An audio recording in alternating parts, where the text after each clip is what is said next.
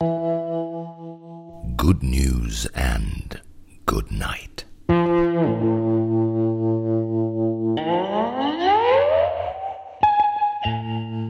Der Podcast zum Einschlafen. Folge 6. Das Sandwich der Welt und sie bewegt sich doch. Die gute Nachricht führt uns diesmal gleich an zwei Orte, nämlich nach Neuseeland und nach Spanien.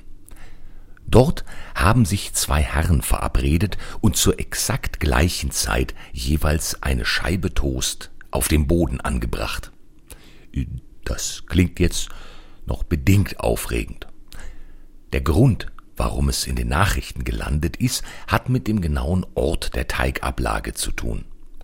Es handelte sich nämlich um ganz genau gegenüberliegende Flecken der Welt, Antipoden also, die somit zu einem großen Sandwich wurde, also die Welt. Wobei äh, die Fotos nicht abschließend konklusiv sind, ob es sich wirklich um getoastete Scheiben handelte oder nicht. Letzteres würde nämlich bedeuten, dass es sich eigentlich um ein Weltramezzino handelte. Der Einfachheit halber werde ich im Folgenden aber von Toasts ausgehen. Der neuseeländische Toaster war Etienne Nod, ein 19-jähriger IT-Student aus Auckland. Er war auch Initiator der Aktion. Das kennt man aus der IT-Branche, dass da jemand eine Idee hat, deren Sinn sich nicht direkt erschließt. Normalerweise wird dann daraus ein Garagen-Start-up und zwei, drei ehemalige Polyesterhosen werden Milliardäre. Normal.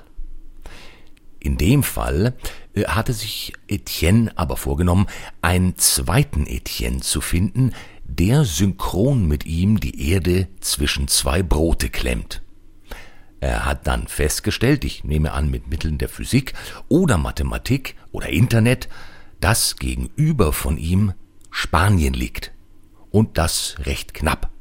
Deshalb waren beide am Strand.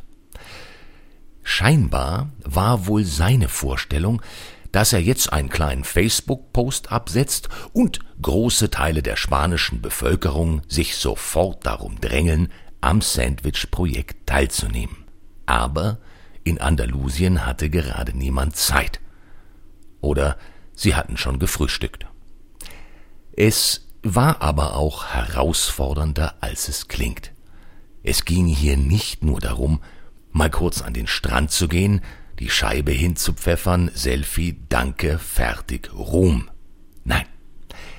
Es gab schon ein wenig Feinarbeit vorzunehmen, die absolut richtige Stelle zu finden, den absolut gleichen Toast zu finden, nicht zwei verschiedene Sorten, einmal Weißmehl, einmal Vollkorn. Nein, nein, nein, nein diesen richtigen Toast dann zu toasten und dann erst zu platzieren und Fotos zu machen. Und die dann natürlich auch noch online stellen. Das ist schon. Also, also, ähm, also, wenn ich so genau überdenke, waren die Andalusier einfach stinkfaul. Eine wirkliche Herausforderung für eine große Sache geht anders. Nehmen wir nur mal Galileo Galilei, der ja auch an der Erde im Ganzen rumgeforscht hat. Der hat sich mit der Inquisition herumgeschlagen und nach seinen Veröffentlichungen dann den Rest seines Lebens in Hausarrest verbracht. Gut, in der Toskana, auf einem Landgut. Da ist Hausarrest ein großes Wort. Aber trotzdem. Oder die Jungs, die die Kugelform der Erde quasi per Experiment bewiesen haben, Magellan und Francis Drake. Die sind einmal ganz um die Erde herumgesegelt. Da muss man viele Scheiben für toasten, um da mithalten zu können. Aber gut, das waren jetzt auch keine Andalusier. Doch selbst dort fand sich ja dann ein Gewährsmann, der Etienne aus Auckland die Hand reichte, nämlich Angel Sierra, ein 34-jähriger Koch aus Malaga. Hier ist zunächst mal zu konstatieren, dass Angel Sierra ein sensationeller Name ist. Man will, dass spanische Pioniere überhaupt und immer Angel Sierra heißen. Und dann auch noch ein Koch. Wer wäre besser geeignet, ein Sandwich zu belegen? Genau genommen sogar wesentlich besser geeignet als ein IT-Student. Wobei Köchen wahrscheinlich zu viel Bescheidenheit innewohnt, als dass sie mit Welten kochen. Dafür braucht es dann ITler. Menschen wie Zuckerberg, die sowas wie die Facebook-Chronik einführen mit den Worten die Geschichte eines Lebens auf einer Seite. Dabei weiß jeder, dass ein ganzes Leben höchstens auf ein Insta-Profil passt. Wie dem auch sei. Angel, der Koch, brachte also das kulinarische Handwerk mit und Etienne die Hybris. Und gemeinsam haben sie dann das größte Sandwich der Erde geschmiert. Mit derselben. Ich frage mich ja, was Anhänger der flachen Erde, also der Flat Earth Theorie, zu dieser Aktion sagen. Vermutlich halten sie es für minder spektakulär, wenn an zwei Orten einer großen Scheibe jemand eine Scheibe Brot in den Sand legt. Ich selbst wäre wohl auch nicht sonderlich beeindruckt, wenn mein Nachbar und ein Sibire um exakt 15.30 Uhr eine Scheibe Wurst auf den Boden legen. Andererseits, dass es mal so viele geben könnte, die sowas denken, damit ich überhaupt daran denke, was solche Leute denken könnten, die Dinge denken, die seit 2000 Jahren als überholtes Denken gelten, hätte ich auch nicht gedacht. Zumindest sind sie in der Minderheit. Hoffe ich. Wobei sich Flat Earther ja wie viele Angehörige fragwürdigen Denkens nachgerade darin suhlen, Minderheit zu sein und sich ob dieser Tatsache unter besonderen Schutz stellen möchten, weil allein das Wort Minderheit eine unbotmäßige Unterdrückung durch die Mehrheit andeutet. Eine sehr beliebte Vorgehensweise im Reich der Verschwörung und dem klinischen Patriotismus heute. Man versucht, die Herrschaftsverhältnisse umzukehren, indem man das eigene Denken unterdrückt, den gequetschten Unfug dann herumbläst, die erwartbare Empörung als Beweis für die Unterdrückung durch die anderen verwendet, um dann die von wirklich Unterdrückten erfochtenen Privilegien zu beanspruchen. Das kennt man. Äh, falls das übrigens gerade zu schnell war, einfach kurz zurückspulen. Aber weiter mit dem Sandwich. Zurück zur andersdenkenden Mehrheit, die die Welt rund denken. Ich glaube, jeder Nicht-Flat Earther, also jeder im Rahmen durchschnittlicher Vernunft Wissenschaftsgläubige, also jener Rund-Earther halt, beziehungsweise Round-Earther, hat ja schon mal im Geiste damit gespielt, wie es wohl wäre, wenn man einen Tunnel nach unten gräbt, durch die ganze Erde durchbohrt und dann am anderen Ende Kuckuck ruft. Ich habe mir dabei immer vorgestellt, ich würde in Australien landen. Tatsächlich würde ich aber nach einer solchen Bohrung höchstens rufen, weil von München aus durchgebohrt landet man ein paar Kilometer unterhalb des Meeresspiegels im Pazifik. Natürlich habe ich dann, als ich älter wurde, realisiert, dass das wissenschaftlich betrachtet natürlich alles Unfug ist. Selbst wenn man auf bzw. unter Land landen würde. Dank des Forschers Jules Verne, der die Reise zum Mittelpunkt der Erde verfasste, weiß ich ja, dass im Erdkern Saurier und solche Sachen leben. Von wegen die Erde ist flach.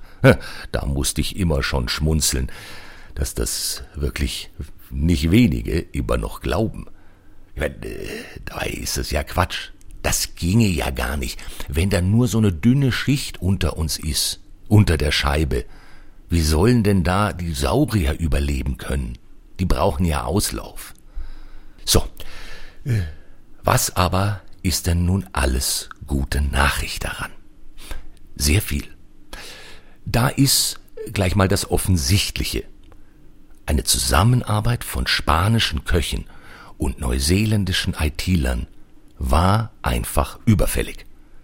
Das öffnet neue Türen. Ich weiß zwar nicht genau welche, aber das macht nichts. Man muss ja nicht immer gleich alles wissen. Dann ist es außerdem herrlich gesund, die Erde und vor allem uns als das zu betrachten, was es vor allem ist. Ein Belag. Und der Belag eines Brotes ist einerseits, was es ausmacht, andererseits aber austauschbar.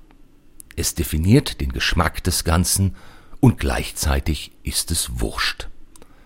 Besonders für uns als Spezies ist es wichtig, die Belaghaftigkeit unseres Seins zu erkennen. Wir halten uns ja traditionell gern mal für die Krone der Schöpfung. Dabei sind wir bestenfalls der Belag, also der Rost auf der Krone. Das Schlimmste, was wir erreichen können, ist, der Schöpfung ein Zacken aus der Krone zu brechen. Das Beste, was wir erreichen können, ist, sie besonders strahlen zu lassen.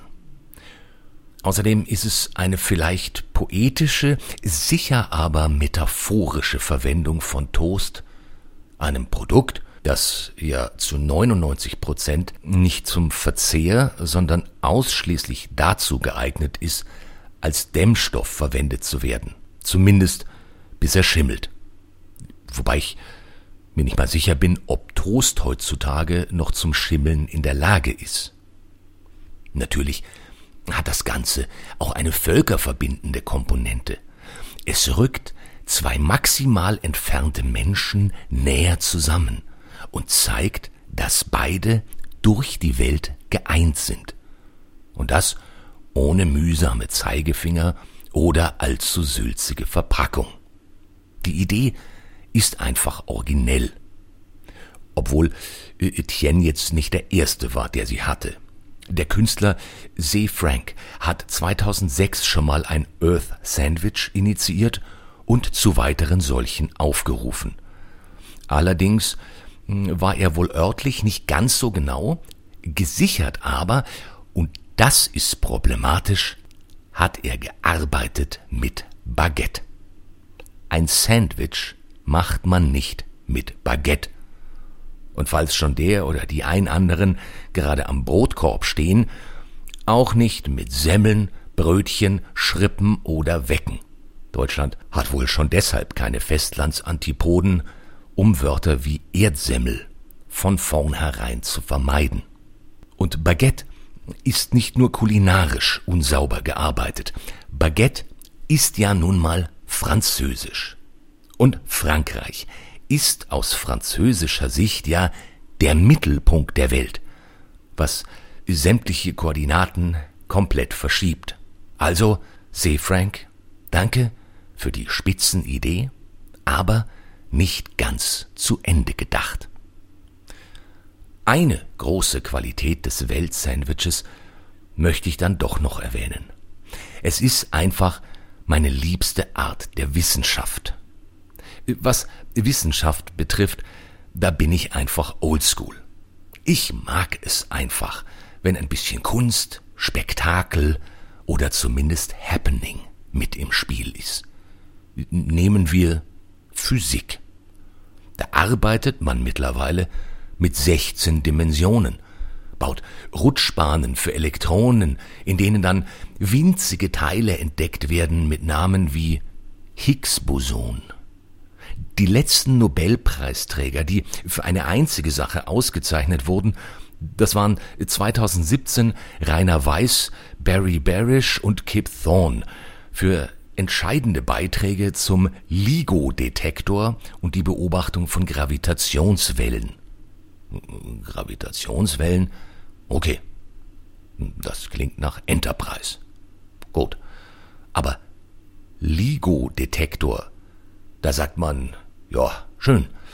Sicher, ich schmier mir jetzt mal ein Käsebrot. Wie soll man als Laie denn sowas noch würdigen? Man hat das Gefühl, es betrifft einen einfach nicht. Anders als früher. Die Experimente früher, sowas wie zwei Stahlhalbkugeln aneinanderklemmen, dann die Luft raussaugen und dann mit Pferden versuchen, es auseinanderzuziehen. Die Kraft des Vakuums. Superkleber mit nichts. Das sind Bilder, Metaphern. Galileo, vorhin ja schon erwähnt, hat seine Theorien noch in Dialogform veröffentlicht. Welcher Wissenschaftler schreibt denn heute seine Erkenntnisse als Dialog auf? Dabei ist das wesentlich unterhaltsamer, insoweit man bei Physik von Unterhaltsamkeit sprechen kann. Dabei ist das ja auch viel bekömmlicher, sogar wenn man's nicht versteht. Ich meine, Newton, Apfel fällt auf Rübe, Schwerkraft. Gut, das sind Bilder. Da erahnt man zumindest die Wissenschaft dahinter. Wissenschaft heute, die ist einfach so trocken, unästhetisch, wie Astronautennahrung, ein Elektrolytpulver ohne sinnlichen Anspruch.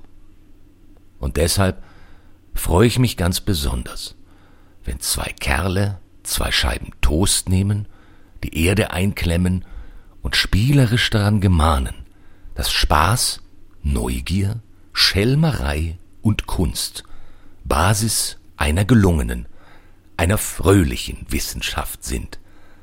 Und deshalb ist das Erdsandwich eine gute Nachricht. Und nun lese ich Ihnen zum Einschlafen noch was Schönes vor. Aber vorher hören wir noch mal kurz in das Schönste hinein. Das beste Buch der Welt. Das beste Buch der Welt wird Ihnen präsentiert von Dr. Medusa. Hallo? Ich habe ein zu stark belegtes Brot gegessen und jetzt habe ich Bauchweh und Blähungen. Was soll ich nur tun? Gut, dass ihr fragt, junger Fremder. Da hilft nur Dr. Medusas Riesensandwich-Tonikum. Danke, Dr. Medusa. Es geht mir schon viel besser. Dr. Medusas Dr. Medusa Tonikum. Nur echt von Dr. Medusa. Das beste Buch der Welt ist, wie wir alle wissen, die Wellington-Saga, Teil 1 Versuchung, geschrieben, nein, geschaffen von Nacho Figueras mit Jessica Whitman. Heute ein Ausschnitt von Seite 77 mit einem wissenschaftlichen Anklang. Diese ignoranten Arschlöcher hier wollen einfach nicht auf mich hören. Mit Rorys Pony stimmt etwas nicht. Vermutlich ein Problem mit dem Rückgrat. Vielleicht eine Sondylopathie. Sie müssen das Tier sofort vom Feld nehmen. Alejandro sah stirnrunzelnd hinüber zu Rory und seinem Pferd. Mackenzie? sagte er. Nein, Sie irren sich, sie ist bei bester Gesundheit. Georgia stapfte entnervt mit einem Fuß auf. Nein, das ist sie nicht. Das zeigt ihr schwankender Gang. Und wenn sie noch länger so hart geritten wird, entsteht wohl möglich ein bleibender Schaden. Puh, das war spannend. Und zur Erholung kommen wir nun zur guten Nacht.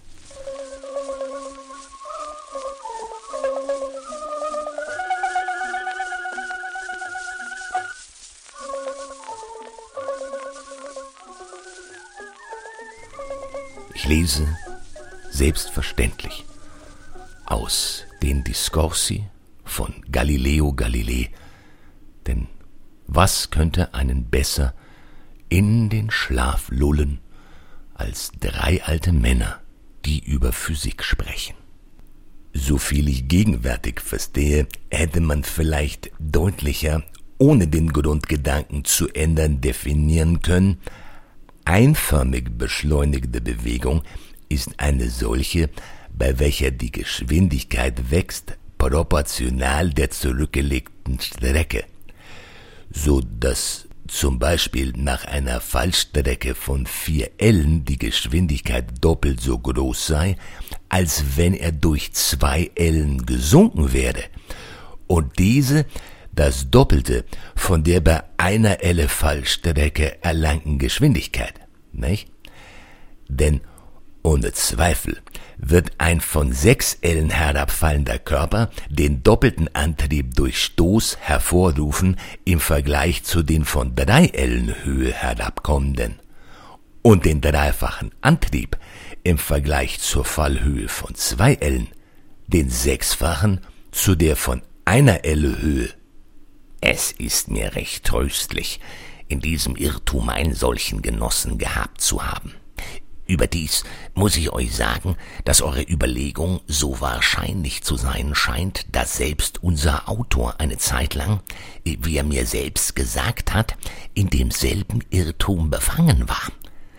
Was mir aber am meisten Staunen erregt hat, war die Tatsache, dass zwei sehr wahrscheinlich klingende Behauptungen, die mir von vielen, denen ich sie vorlegte, ohne weiteres zugestanden waren, mit nur vier ganz schlichten Worten als ganz falsch und ganz unmöglich erwiesen wurden. Wahrlich, auch ich würde jenen Annahmen beipflichten. Der fallende Körper erlangt im Falle seiner Kräfte, indem die Geschwindigkeit proportional der Fallstelle anwächst und das Moment des Stoßes ist doppelt so groß, wenn die Fallhöhe die doppelte. Ja, diesen Sätzen kann man ohne Widerstreben beipflichten. Und dennoch sind sie dermaßen falsch und unmöglich, wie wenn jede Bewegung instantan wäre. Folgendes ist die allerdeutlichste Erläuterung. Wenn die Geschwindigkeiten proportional den Fallstrecken wären, die zurückgelegt worden sind oder äh, zurückgelegt werden sollen, so werden solche Strecken in gleichen Zeiten zurückgelegt. Wenn also die Geschwindigkeit, mit welcher der Körper vier Ellen überwand, das Doppelte der Geschwindigkeit sein solle, mit welcher die zwei ersten Ellen zurückgelegt wurden, so müssten die zu diesen Vorgängen nötigen Zeiten einander ganz gleich sein. Klar, aber eine Überwindung von vier Ellen in derselben Zeit wie eine von zwei Ellen kann nur zustande kommen, wenn es eine instantane Bewegung gibt. Wir sehen dagegen, dass der Körper Zeit zum Fallen gebraucht, und zwar weniger für zwei als für vier Ellen Fallstrecke. Also ist es falsch, dass die Geschwindigkeit proportional der Fallstrecke wachsen. Mit zu viel Evidenz und Gewandtheit erklärt ihr uns die verborgensten Dinge. Diese Fertigkeit macht, dass wir die Erkenntnis weniger schätzen, als wir damals zu tun glaubten, als wir noch die Wahrscheinlichkeit des Gegenteils huldigten, ne? die mit wenig Mühe errungenen allgemeinen Erkenntnisse würdigt man im Vergleich zu denen, die mit langen unerklärbaren Vorstellungen umgeben sind. Es wäre sehr traurig, wenn denjenigen, welche kurz und deutlich die Irrtümer für wahr gehaltener Sätze aufdecken, statt Beifall nur Missachtung gezollt würde. Aber eine bittere und lästige Empfindung wird bei denjenigen erweckt, die auf demselben Studiengebiet sich jedem anderen gewachsen glauben und dann erkennen, dass sie das als richtige Schlussfolgerung zugelassen haben, was später von einem anderen mit kurzer, leichter Überlegung aufgedeckt und als irrig gekennzeichnet wurde. Ich möchte solch eine Empfindung nicht Neid nennen, der gewöhnlich in Hass und Zorn gegen den Aufdecker der Irrtümer ausartet, viel eher wird es ein Sucht und ein Verlangen sein, altgewordene Irrtümer lieber aufrecht zu erhalten, als zuzugestehen, dass neu entdeckte Wahrheiten vorliegen. Und dieses Verlangen verführt die Leute oft, gegen vollkommen von ihnen selbst erkannte Wahrheiten zu schreiben, bloß um die Meinung der großen und wenig intelligenten Menge gegen das Ansehen des andern aufzustacheln. Von solchen falschen Lehren und leichtfertigen Widerlegungen habe ich oft unseren Akademiker reden gehört, und ich habe sie mir wohl gemerkt. Sie sollten uns dieselben nicht vorenthalten, sondern gelegentlich mitteilen, wenn wir in diesem Interesse eine besondere Zusammenkunft vereinbaren müssten. Unser Gespräch wieder aufnehmen will mir nämlich scheinen, dass wir bis jetzt die Definition der gleichförmig beschleunigten Bewegung festgestellt haben, auf welche die folgenden Untersuchungen sie beziehen, nämlich die gleichförmig oder einförmig entschleunigte Bewegung ist eine solche, bei welcher in gleichen Zeiten gleiche Geschwindigkeitsmomente hinzukommen. Ob aber die Beschleunigung, derer die Natur sich bedient, beim Fall der Körper eine solche sei, das bezweifle ich noch, und deshalb würden ich und andere, die mir ähnlich denken, es für sehr erwünscht halten, jetzt einen Versuch herbeizuziehen, derer es doch so viele geben soll und die sich mit den Beweisen decken sollen. Und nun decken wir alle, uns nicht nur mit Beweisen, sondern auch mit Decken zu und fallen in eine ellentiefe Ruhe. Gute Nacht.